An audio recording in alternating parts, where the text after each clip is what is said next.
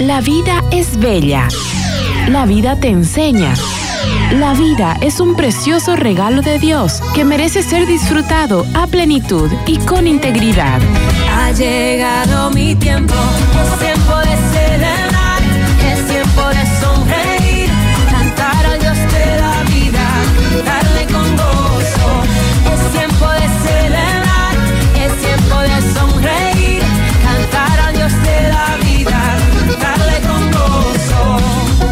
Bienvenidos a su programa. ¡Viva la vida! ¡Viva la vida!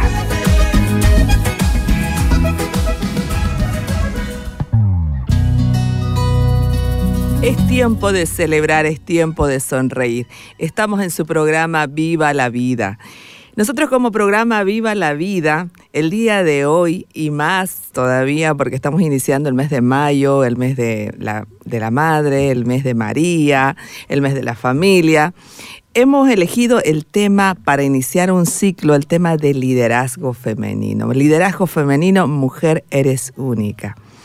Este ciclo eh, que va a traer información desde los diferentes aspectos del liderazgo y donde tendremos invitadas en el transcurso de estos tres meses, diferentes invitadas que nos van a compartir sus historias. Sus historias que cada una de nosotras tenemos sin duda mucho que contar referente a nuestra historia de liderazgo. Cada una de nosotras como mujeres somos únicas, y tenemos un liderazgo personal, tenemos un liderazgo que ejercemos, una influencia que, ejercemos en nuestras familias, en nuestras comunidades.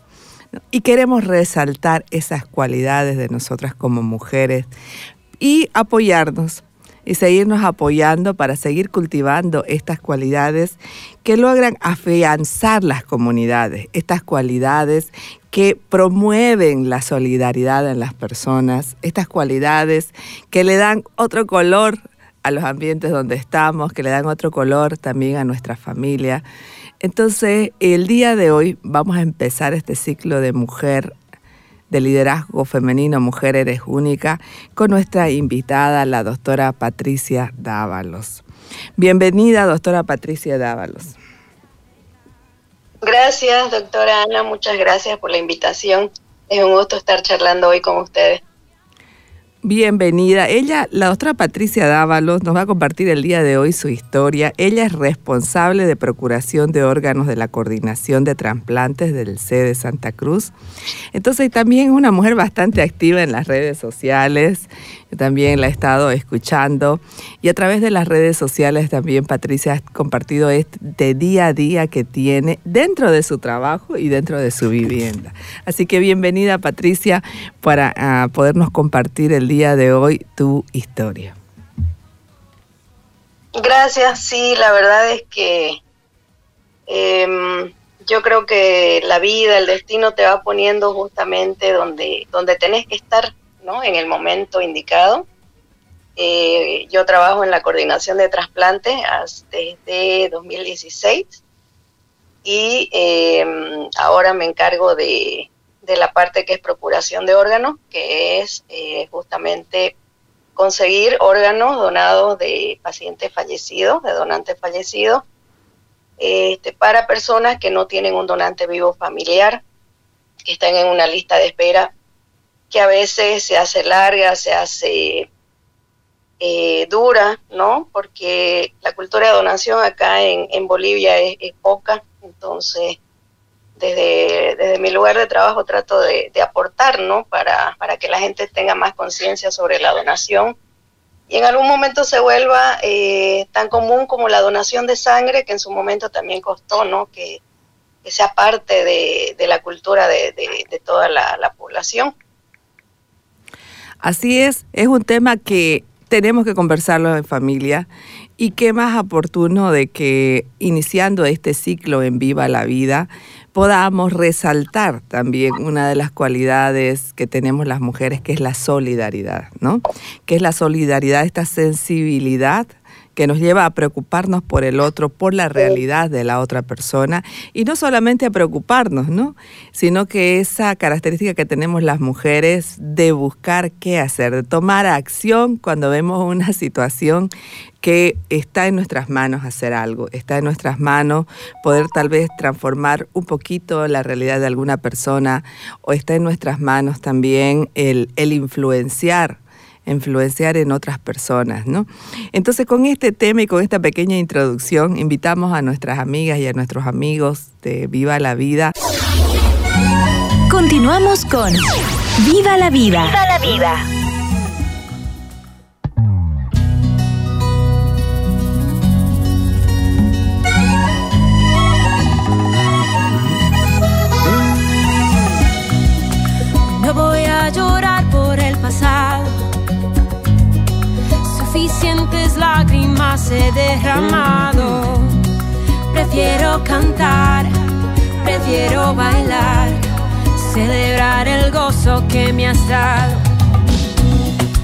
Es tiempo de celebrar, es tiempo de sonreír. Estamos en su programa Viva la Vida.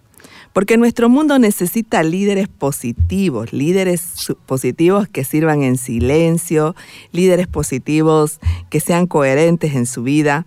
Entonces, por esta razón es que también nosotros estamos tocando este tema de liderazgo femenino, porque las mujeres tenemos cualidades que el mundo necesita para ejercer nuestro liderazgo en nuestra familia, en nuestra realidad cuando estamos en medio de las amigas conversando, cuando estamos en medio de la reunión del colegio, cuando estamos en medio de, en, el trabajo, en una reunión en el trabajo.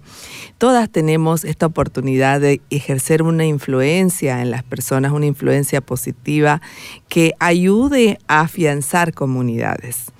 Entonces, eh, Patricia, en este tema de, del liderazgo, para ti, ¿qué es el liderazgo y qué características tendría este liderazgo en las mujeres?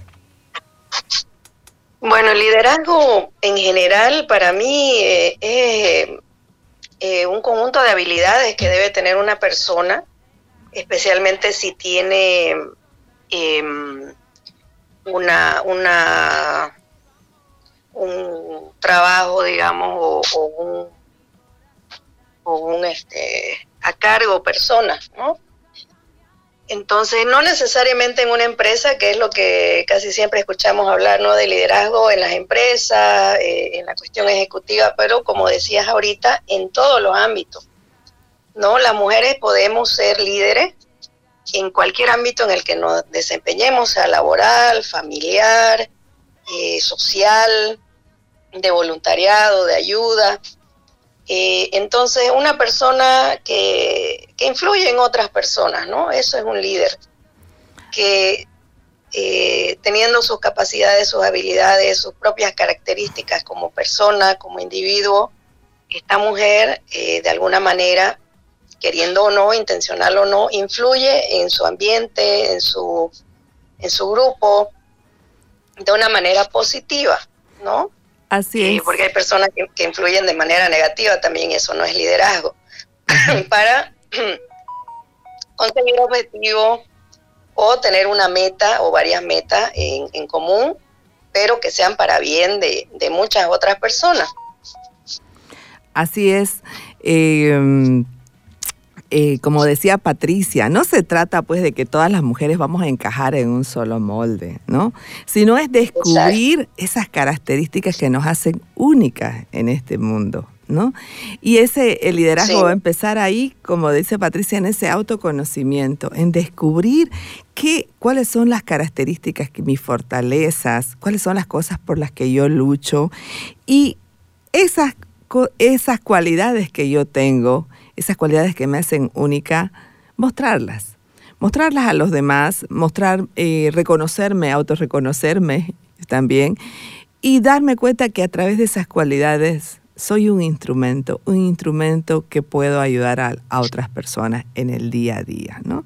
A veces son pequeños actos, ¿no es verdad, Patricia? Cuando estamos en la calle, por ejemplo, y resulta que decidimos que queremos influenciar positivamente en las personas, pero hay días que estábamos, eh, que generalmente lo que me ha pasado a mí, días que, los días que estoy más atareada o que estoy más distraída o que probablemente estoy menos concentrada porque tengo algún problema en casa, ese es el día que me llega un, en la consulta un caso difícil un caso donde difícil que necesita no solamente de mis conocimientos, sino necesita de mi atención, de mi empatía, necesita de mi solidaridad en ese momento, ¿no? Entonces, al darme cuenta que yo sí puedo hacerlo, es un poquito desconectarme en ese momento de aquello que, me está haciendo sufrir a mí para ayudar al otro, ¿no? Es eh, de descubrir que en ese momento yo tengo la posibilidad de ayudar, de apoyar a esta persona o de influenciar en ella y hacerlo, ¿no? Con aquellas capacidades que Dios me ha dado. Entonces, ese es el liderazgo de día al día, ¿no? Sin duda te han debido pasar igual muchas situaciones similares, Patricia, en tu día a día.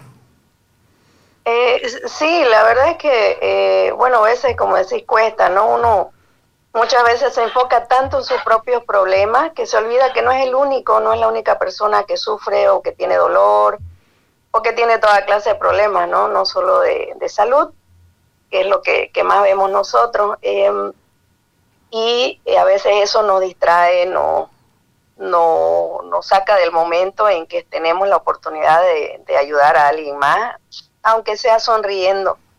¿no? en la calle uno puede sonreírle a un desconocido y por ahí es la única persona que le sonrió y ya le cambió el día, le cambió el humor.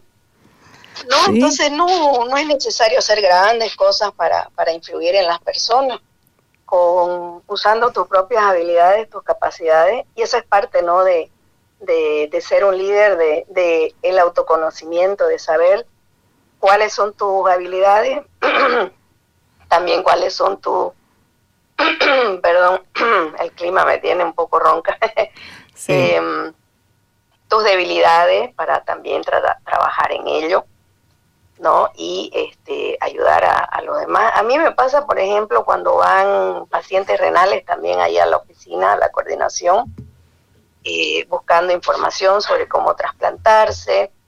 Entonces yo aprovecho de mi experiencia como paciente también, no solo como médica, y eh, hago como un, como un enganche de ambas cosas y, los voy guiando, ¿no? En cosas que a veces como médicos en la consulta no al tiempo de, de, aconsejar o eh, generalmente damos los consejos desde el punto de vista médico, ¿no? Sí. Este, y como, como no, la mayoría de los médicos eh, son personas sanas o, o no están pasando por lo mismo, entonces eh, no, no digo que no tengan empatía, pero cuesta un poquito más ponerse en el lugar del paciente.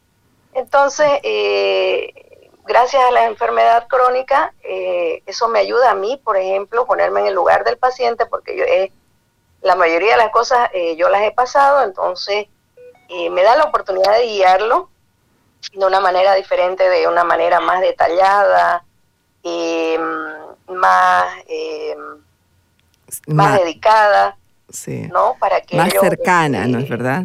Puedan, puedan también sobrellevar la enfermedad eh, en el día a día y en, cada en cada fase, ¿no? De, estas enfermedades. Así es. Bueno, para nuestros radioescuchas creo que ya entonces les están, eh, deben estarse preguntando y Patricia, ¿cuál es la historia de Patricia? Ya que nos has comentado de cómo a través de tu propia vivencia con una enfermedad renal crónica, a través de tu propia vivencia de, dializar, y tienes la posibilidad también de ayudar a otras personas a que puedan y salir adelante, a que puedan afrontar el día a día cuando tenemos una enfermedad crónica y en estado un poco avanzado, ¿no? Entonces, Patricia, por favor, a nuestros radioescuchas, compartirles también esa historia de Patricia Dávalos, aparte de lo que estás haciendo, eh, ¿cómo, es esta historia de liderazgo diario que tienes? Bueno, eh, yo llevo ya 23 años de, enfermedad renal crónica. Me lo diagnosticaron sin querer porque no tenía síntomas. Esta enfermedad se caracteriza porque en los primeros estadios no, no sentís nada, no te das cuenta que tus riñones están fallando y generalmente ya lo, la, diagnostican cuando ya estás a, punto de necesitar diálisis. Y gracias a Dios a mí me detectaron eh, por otra patología, me hicieron una ecografía y ya mis riñones habían perdido el 50% de la función. Tenía 22 años. Em, entonces eh, me, tuve que, adaptar ¿no? al cambio, a, esta nueva realidad, que no fue fácil, no, nunca es fácil aceptar que tenés una enfermedad ¿no? crónica y que en algún momento vas a llegar a necesitar de, de un órgano de alguien más para seguir viviendo. O en todo caso de la diálisis, ¿no? Que, que la verdad no es nada agradable estar tres semanas, eh, perdón, tres veces por semana enchufada cuatro horas a una máquina para poder vivir un día más. Pero como todo, este, uno se llega a adaptar, es parte del proceso de duelo, ¿no? De, de cuando, cuando te diagnostican una enfermedad crónica y eh, bueno, vas, vas, vas este, acostumbrándote y vas adaptando tu nueva vida. Y yo siempre recomiendo que cuando uno no puede hacerlo solo, porque cuesta, es difícil eh, sobrellevar estas cosas solo, no está nada mal pedir ayuda, ayuda a la familia, ayuda, incluso ayuda psicológica, ayuda, eh, ayuda profesional si, si se lo necesita, ¿no? sí. este, para, para, para hacer, eh, para, para sobrellevar todo, ¿no? Y aprender a, convivir con la enfermedad, porque yo, por ejemplo, eh, nunca me, me, digo ni me llamo o me autodenomino guerrera, no, no me gusta mucho ese término. Yo prefiero decir que sobrellevo la enfermedad, que es lo que he hecho todo este tiempo y, y creo que es lo que me ha ayudado más a, a seguir, ¿no? Claro, Entonces, porque... Eh, no se trata de que, luches en contra de la enfermedad, porque esa es una realidad, ya, ¿no? Sino que la llevas. Y la llevas la llevas con, con, mucha, con mucha fortaleza, la llevas, probablemente hay días que la llevas con, con más alegría que otros días, ¿no? Pero eh, la estás llevando, la estás llevando el día a día.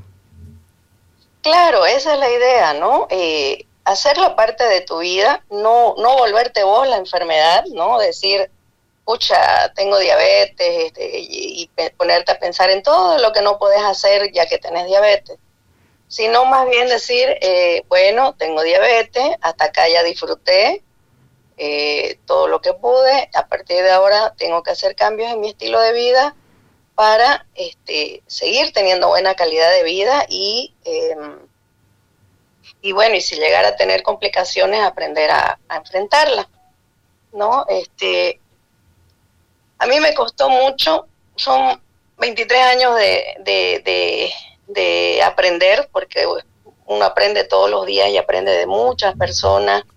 Yo conocí otras personas trasplantadas, eh, antes yo de iniciar diálisis hace, eh, a ver, ya van 17 años, porque yo ya fui trasplantada. El 2005 me trasplantaron. Mi mamá me donó su riñón porque de mi familia es la única compatible. Tengo dos hermanos, pero ellos tienen otro grupo de sangre. Y em, tuve rechazo agudo, que es cuando el cuerpo ataca al, riñón, porque como no es nuestro, lo, trata de, rechazar del cuerpo. Pero a pesar de eso, este, me recuperé, no 100%, y eh, gracias a, Dios tuve 15 años de, de una salud estable, con buena calidad de vida, siempre enfrentando infecciones, que, es la parte eh, riesgosa, digamos, de estar trasplantado, porque como tomas medicamentos que te bajan las defensas justamente para que el cuerpo no rechace el, órgano que te trasplantan, entonces tenés que cuidarte mucho de las infecciones y a veces, a pesar de que uno se cuida, pues se enferma, ¿no? Y el 2020, con la primera ola del COVID, me llegó me cuidaba y todo, pero igual me contagié y, estuve grave. Eh, no llegaron a intubarme, pero sí estuve muy grave, que fue una de las veces en que estuve a punto de morir. Y eh, salí de eso, pero mi riñón trasplantado ya sufrió tal daño que en cuestión de cinco o seis meses ya necesité ingresar a diálisis.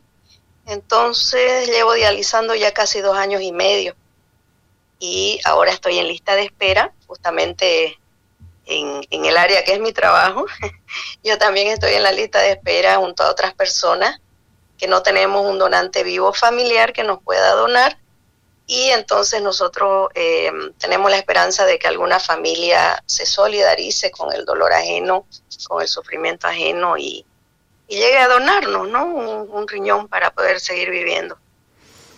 Qué importante lo que nos cuenta Patricia de, de su historia, que mm, ella viviendo con una enfermedad crónica, que en este caso es una enfermedad renal crónica, ha- tiene también en el día a día oportunidad de llegar a otras personas con la misma enfermedad y de apoyarse mutuamente para seguir llevando de la mejor forma esta enfermedad, ¿no?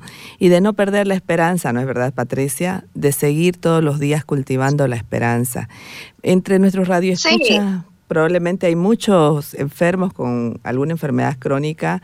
Eh, tenemos entre nuestros radioescuchas muchas mujeres que también están cuidando a alguna persona que tiene algún grado de discapacidad. Y como no pueden vernos, nuestros radioescuchas no saben que Patricia no está ahorita aquí en el set, sino Patricia justamente por este tema de que tiene que cuidarse de no tener infecciones, estábamos con una entrevista vía telefónica y ella se encuentra en su casa, ¿no? Entonces, qué, qué importante, Patricia, que podamos cultivar en nosotros como una característica, también influenciar en los demás, influenciar en nosotros también con la esperanza, ¿no es verdad?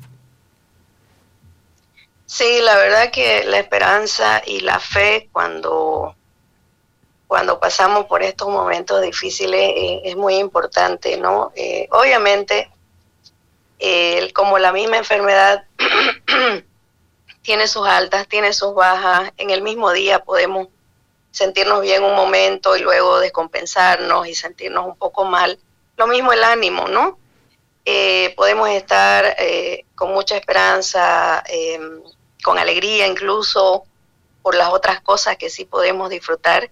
Y nos puede venir un bajón, podemos deprimirnos también, la misma enfermedad eh, eh, por la parte de, la fisiopatología, digamos, este, produce depresión. ¿no? Este, hasta 20% de los enfermos renales crónicos tienen algún grado de depresión simplemente por estar enfermos, ¿no? Ya, eh, puede haber otras causas también que aumenten eso. Depresión, ansiedad, entonces eh, tenemos momentos buenos, momentos malos, pero algo que yo he aprendido es a, cuando viene, por ejemplo, una emoción de tristeza por el futuro incierto que tenemos los, renales y los crónicos en general, es en aprender a, no, a no esquivar la, la emoción, a dejarla que venga, que se quede un rato y se vaya y la dejo ir, ¿no? O sea, no me quedo triste días, por ejemplo. No mm, he aprendido a no a no dejarme arrastrar por las emociones, eh, digamos, eh, negativas, ¿no? Y eso es algo que, que, con el tiempo uno lo va, lo va aprendiendo, te pueden ayudar también este, los psicólogos, los terapeutas, incluso uno puede buscar ayuda en su fe, en su religión, ¿no? Eh, cada uno, eh, algo que también he aprendido y aconsejo es que cada uno busca y encuentra su manera de sobrellevar la enfermedad. Eh, yo tenía una amiga querida, muy querida, que falleció hace unos días por cáncer. Eh, ella estuvo ocho años con, con, cáncer e hizo todo lo posible por seguir adelante, pero eh, lamentablemente se expandió y falleció. Entonces ella se aferraba mucho a su fe, a su fe en Dios, y ella desde su fe en Dios también daba ánimo, también inspiraba, ayudaba a mucha gente incluso formó un grupo de ayuda para niños con cáncer. Entonces ella sacó lo mejor que pudo de la enfermedad, porque tal vez eh, si hubiera estado sana no hubiera prestado atención a que hay niños que tienen cáncer y que necesitan ayuda también, ¿no? Uh -huh. Y eh, lo mismo conmigo, yo no sé si, si no me hubiera enfermado, no sé, si tuviera la misma empatía o sensibilidad por las, por las personas con enfermedades renales, o, o, enfermedades crónicas en general, ¿no? y, siendo médica, ¿no? La verdad no lo sé, pero esa parte eh, he aprendido a agradecerla incluso, ¿no? Eh, agradecer que gracias a esta enfermedad o a todas las que he tenido, me ha ayudado a, tener un poco más de sensibilidad y de empatía a, las personas que pasan por lo mismo. Incluso a personas con otro tipo de problemas, nosotros eh, aprendemos a, a, ponernos en su lugar, ¿no? Ponernos en su lugar y, y, acompañar, ¿no? Porque no necesariamente las personas que están pasando por, por estas enfermedades eh, a veces ni siquiera necesitan que les hablemos o que les demos consejos o, en otros casos que las juzguemos o que, o que los sermonemos. Simplemente escucharlo, ¿no? Y acompañarlos, hacerse, hacerles sentir de que, de que están acompañados, que no están solos, porque hay muchas personas también que al enfermar eh, los dejan solos, ¿no? La familia, los amigos se alejan eh, o no saben cómo, cómo apoyar. Entonces, eh, el acompañamiento es, muy importante y, especialmente hacerles saber y sentir a estas personas que no están solas. Qué linda experiencia de vida, Patricia. Qué linda experiencia de vida que sin duda a muchos radioescuchas va a inspirar, porque mm, muchos conocemos, muchos tenemos familiares con enfermedades crónicas en casa, tal vez diabetes, tal vez hipertensión, y han sufrido alguna complicación de estas enfermedades que frecuentemente se presentan en nuestro medio, en nuestros países y o tal vez alguna otra otro tipo de enfermedad que le ha generado un grado de de discapacidad o un grado ya de, de minusvalía ¿no? en la persona. Entonces, qué bonita, qué, qué bonita experiencia, experiencia Patricia, que ay, qué bueno que hayas podido compartirle, que la puedas compartir todos los días. Me parece una excelente oportunidad que puedas compartirla todos los días con las personas con las que tienes que relacionar, con las personas que están buscando, están en espera de una donación de órgano, ¿no? Y qué, qué inspiradora historia también para que nosotros nos cuestionemos desde casa, desde nuestras familias, ¿no? ¿Y qué pasaría si uno de nosotros tiene algún accidente o tiene alguna enfermedad que nos deja en terapia intensiva con eh, muerte cerebral? ¿Qué, qué, qué, ¿Qué haríamos? ¿Qué haríamos con nuestros órganos, no? Entonces, qué, qué inspiradora historia para que podamos conocer también la realidad que vive día a día una persona que está esperando la donación de órganos. Vamos a irnos a un pequeño corte, Patricia, para que nos sigas compartiendo también este tema de cómo es vivir con una enfermedad renal crónica y cómo llevarla, ¿no? Cómo la llevas todos los días y de esta historia que nos siga motivando para que podamos considerar todos en familia, preguntarnos, ¿sería yo donante de órganos? Este, ¿Y cómo tengo que hacerlo, no? Si quiero hacer donante de órganos. Continuamos con Viva la vida. Viva la vida.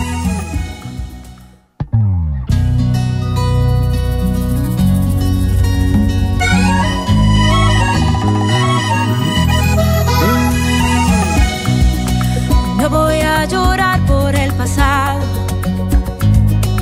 Suficientes lágrimas he derramado.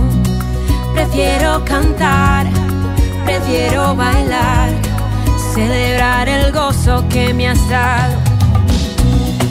Corazón que tanto había sufrido, de blanco con tu amor hoy se ha vestido. El verdadero amor llegó para arreglar lo que mi corazón dañado está. Y nunca cambiaría lo que ahora estoy viviendo.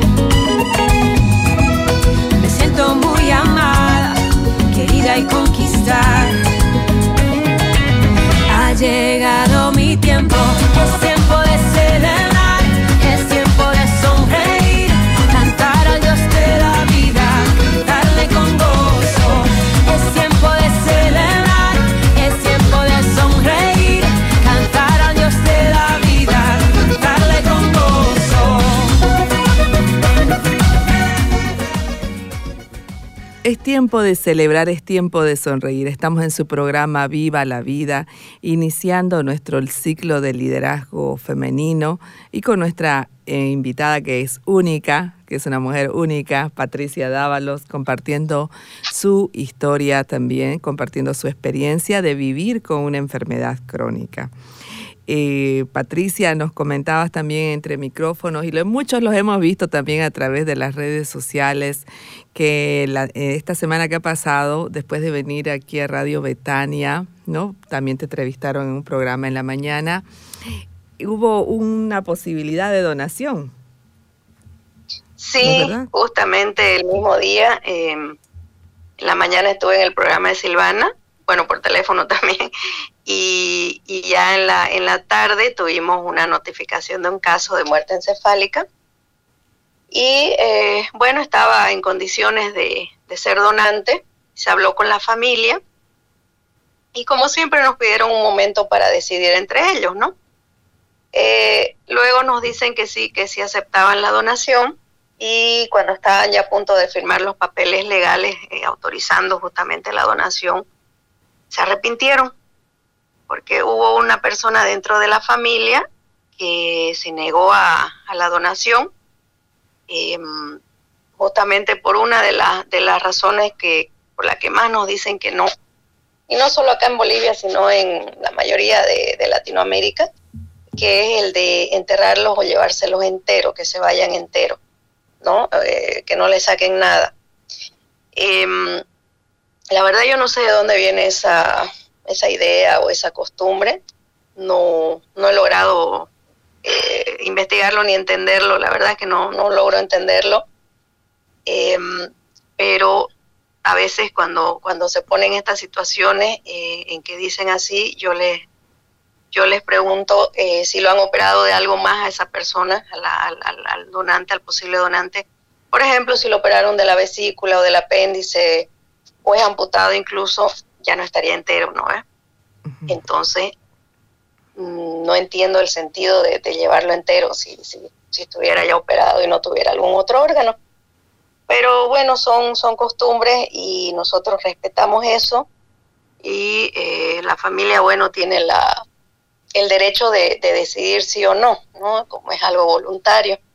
Y lamentablemente ganó el no porque generalmente si una persona dentro del núcleo familiar al que entrevistamos se niega, lamentablemente influye más la parte negativa. Si uno dice no eh, y, es, y es una parte influyente en la familia, este, el resto de la familia se desanima y bueno, se, se convence de que no, de que no es buena idea.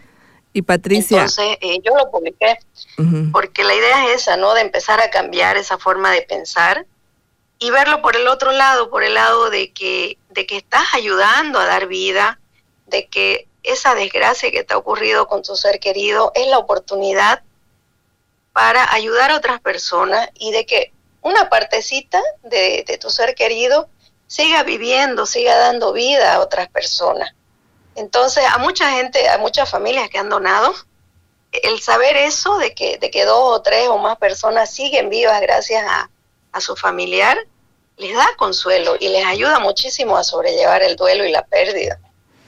Dime, Patricia, ¿qué hubiera pasado si ese día toda la familia aceptaba ¿no? que esta persona que ya antes de fallecer había expresado sí su deseo de donar, ¿no es verdad?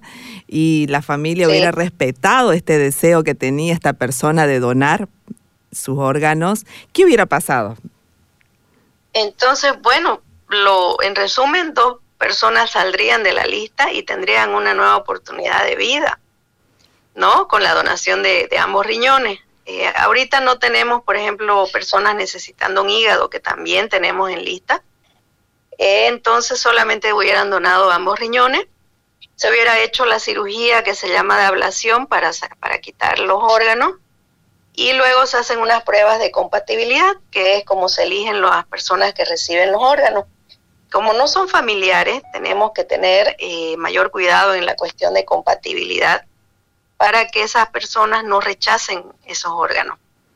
Entonces, eh, se hacen las pruebas y las dos personas con mejor compatibilidad reciben los órganos. Ahí, por ejemplo, yo estando en lista no sé cuándo me va a tocar. a pesar que yo trabajo en esto, yo no puedo decidir, ah, esta donación va a ser para mí. ¿No? Porque tengo que también someterme a las pruebas de compatibilidad y eh, cuando me toque tiene que ser el, el riñón más compatible conmigo. Entonces estamos, todos estamos esperando, eh, por decirlo de alguna manera, en el mismo nivel. No hay prioridades, no hay eh, favoritismo, todo manda, lo que manda ahí es la, es la compatibilidad. Y bueno, dos personas hubieran estado ahorita ya recuperándose en terapia con un riñoncito nuevo cada uno. Mm. Pero lamentablemente eso no pasó. Bueno, entonces, este, para todos los que alguna vez nos vaya a tocar, cuando si nos toca esta, el vivir esta oportunidad de donar órganos, después de realizar la donación de órganos en una persona que ya estaba fallecida, ¿no? Igual se siguen los mismos ritos. La familia hubiera tenido el entierro de, de, la, de su fallecido, hubiera tenido los mismos ritos que deseaba tener, ¿no es verdad? No hubiera habido ninguna diferencia, ¿no es verdad, Patricia? No, no ninguna, porque eh, algo que se respeta mucho es el cuerpo del donante, que a pesar que ya falleció, porque la muerte cerebral es eso, es la muerte de la persona, muere el cerebro por cualquier causa, sea una embolia, un accidente, un golpe, es la muerte médica y legal de la persona. Justamente por eso es que es la única forma en que se puede donar los órganos, porque es irreversible. Y como está mantenida esa persona artificialmente, los órganos están funcionando, funcionando bien. Entonces eh, se hace una cirugía como si la persona siguiera viva, con anestesia, con todos los protocolos, y se respeta siempre el cuerpo. Se cierra, se, cierra bien después de la cirugía y se espera la, que venga la funeraria, se hacen los mismos protocolos de, de formalización y se entrega el cuerpo a la familia. La familia puede hacer los rituales que, es su tradición, ¿no? Velarlo, no velarlo, enterrarlo directo, lo pueden cremar, o sea, todo ocurre de manera, em, de manera regular, como si hubiera fallecido eh, de cualquier otra causa. Así es, entonces es un tema de que tenemos que conversarlo en familia, ¿no? Si ya la persona que decidió donar fallece y ¿por qué no respetar este derecho? ¿no? como me decías también fuera de micrófonos, lamentablemente las leyes todavía solicitan que todo el entorno familiar además apruebe. Bueno, creo que es importante resaltar que si ya uno en vida decidió donar órganos, eh, que la familia respete ese derecho también, ¿no? Que respete ese derecho y que van a ver, van a poder enterrar y hacer su duelo de forma normal, de forma regular de esa persona y a cambio van a tener otras dos personas que se van a sentir muy agradecidas de tener una oportunidad más de seguir viviendo con mejor calidad de vida. ¿No es verdad, Patricia? Claro que sí, así es. Bueno, eh, estamos ya en nuestros últimos minutos del programa y están llegando algunos mensajes también a nuestro teléfono y le pedimos que a los radioescuchas manden sus preguntas también. Aprovechen que Patricia tiene toda la información referente a donación de órganos. Nos manda un caluroso saludo para las doctoras Ana y Patricia. Gracias por compartir sobre este tema.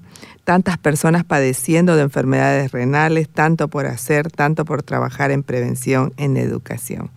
Muchísimas gracias. Atentamente es el doctor Carlos Alberto Molina. Gracias, doctor Molina. Un saludo para Carlos. sí.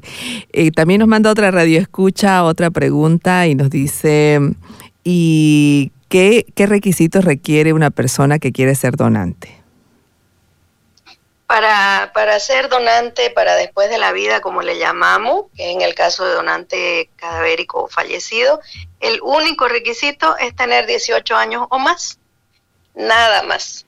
Las personas que tienen algún tipo de enfermedad también pueden registrarse, también pueden decidir ser donantes, porque eh, al momento de, que llega eh, la muerte encefálica se hace la evaluación de, del potencial donante, entonces em, ahí ya se evalúa las enfermedades que tenía, si los órganos funcionan, no funcionan, entonces no es impedimento tener una enfermedad para eh, ser donante.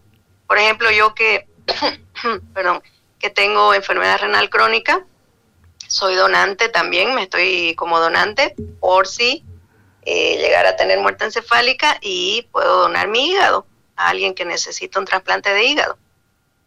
Mm.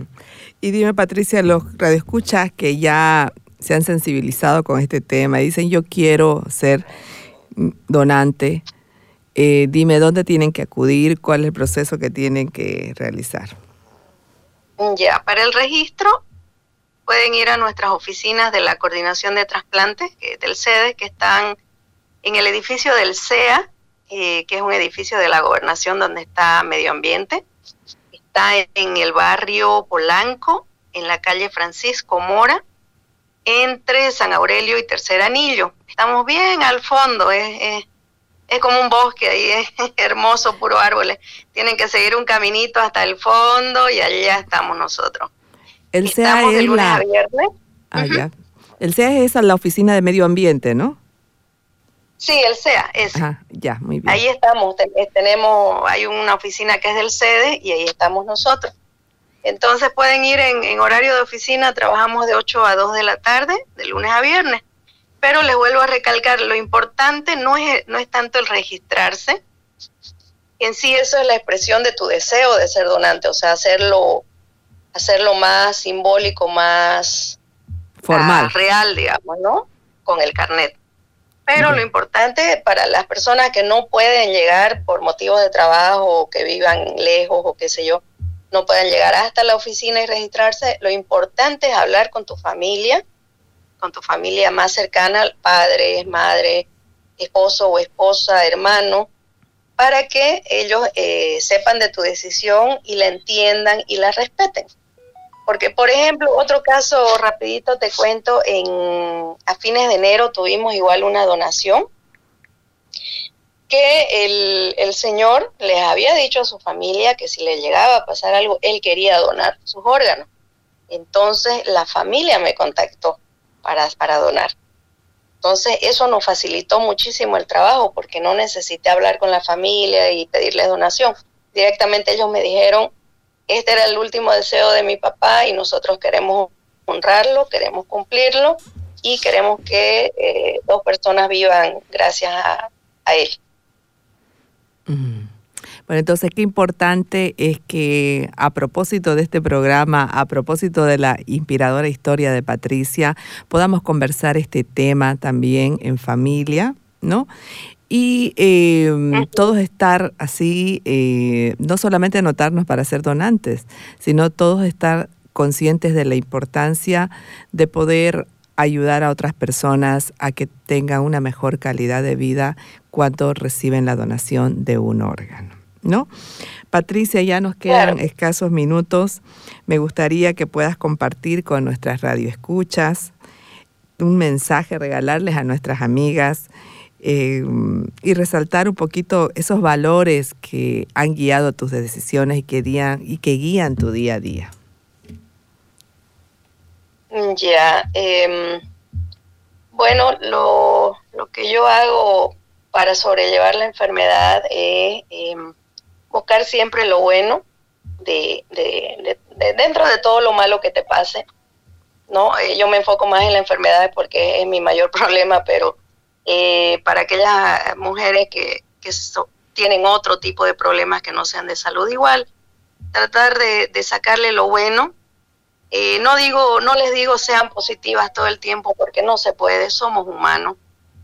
Pero eh, si no, si vemos que la carga es muy pesada, tratemos de buscar ayuda, que alguien nos ayude a, llevar nuestra carga, porque para eso estamos, ¿no? los seres humanos estamos para servir también no solo para recibir apoyo y ayuda, sino también para servir a la gente que, lo necesite y podemos hacerlo desde donde estamos, desde nuestro trabajo, desde, desde lo que estudiamos, em, desde, desde el, rol que, ocupamos en esta sociedad, podemos ayudar a los demás, sea con una palabrita de aliento, em, sea ayudando económicamente, sea como sea, podemos servir o siendo voluntarios en algún grupo, eh, o siendo parte de, de, algún grupo como Betania, por ejemplo, ¿no? Este, podemos, podemos servir a los demás.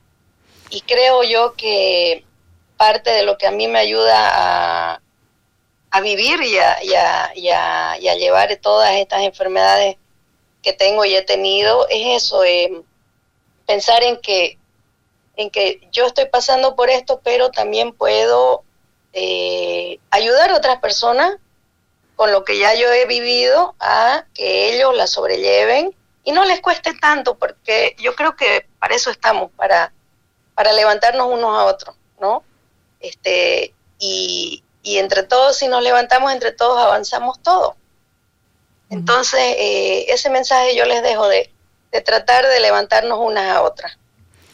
Muchísimas gracias Patricia por compartirnos tu experiencia de vida y sin duda resaltamos esas características de empatía, de solidaridad que nos caracteriza a nosotros las mujeres y a través de las cuales podemos influenciar en nuestras familias, en nuestros trabajos, en nuestras comunidades, desde donde nos encontremos, desde nuestras casas, a través de las redes sociales también, a través de videos llamadas. Los recursos tenemos para influenciar en otras personas con estas características que nos hace únicas.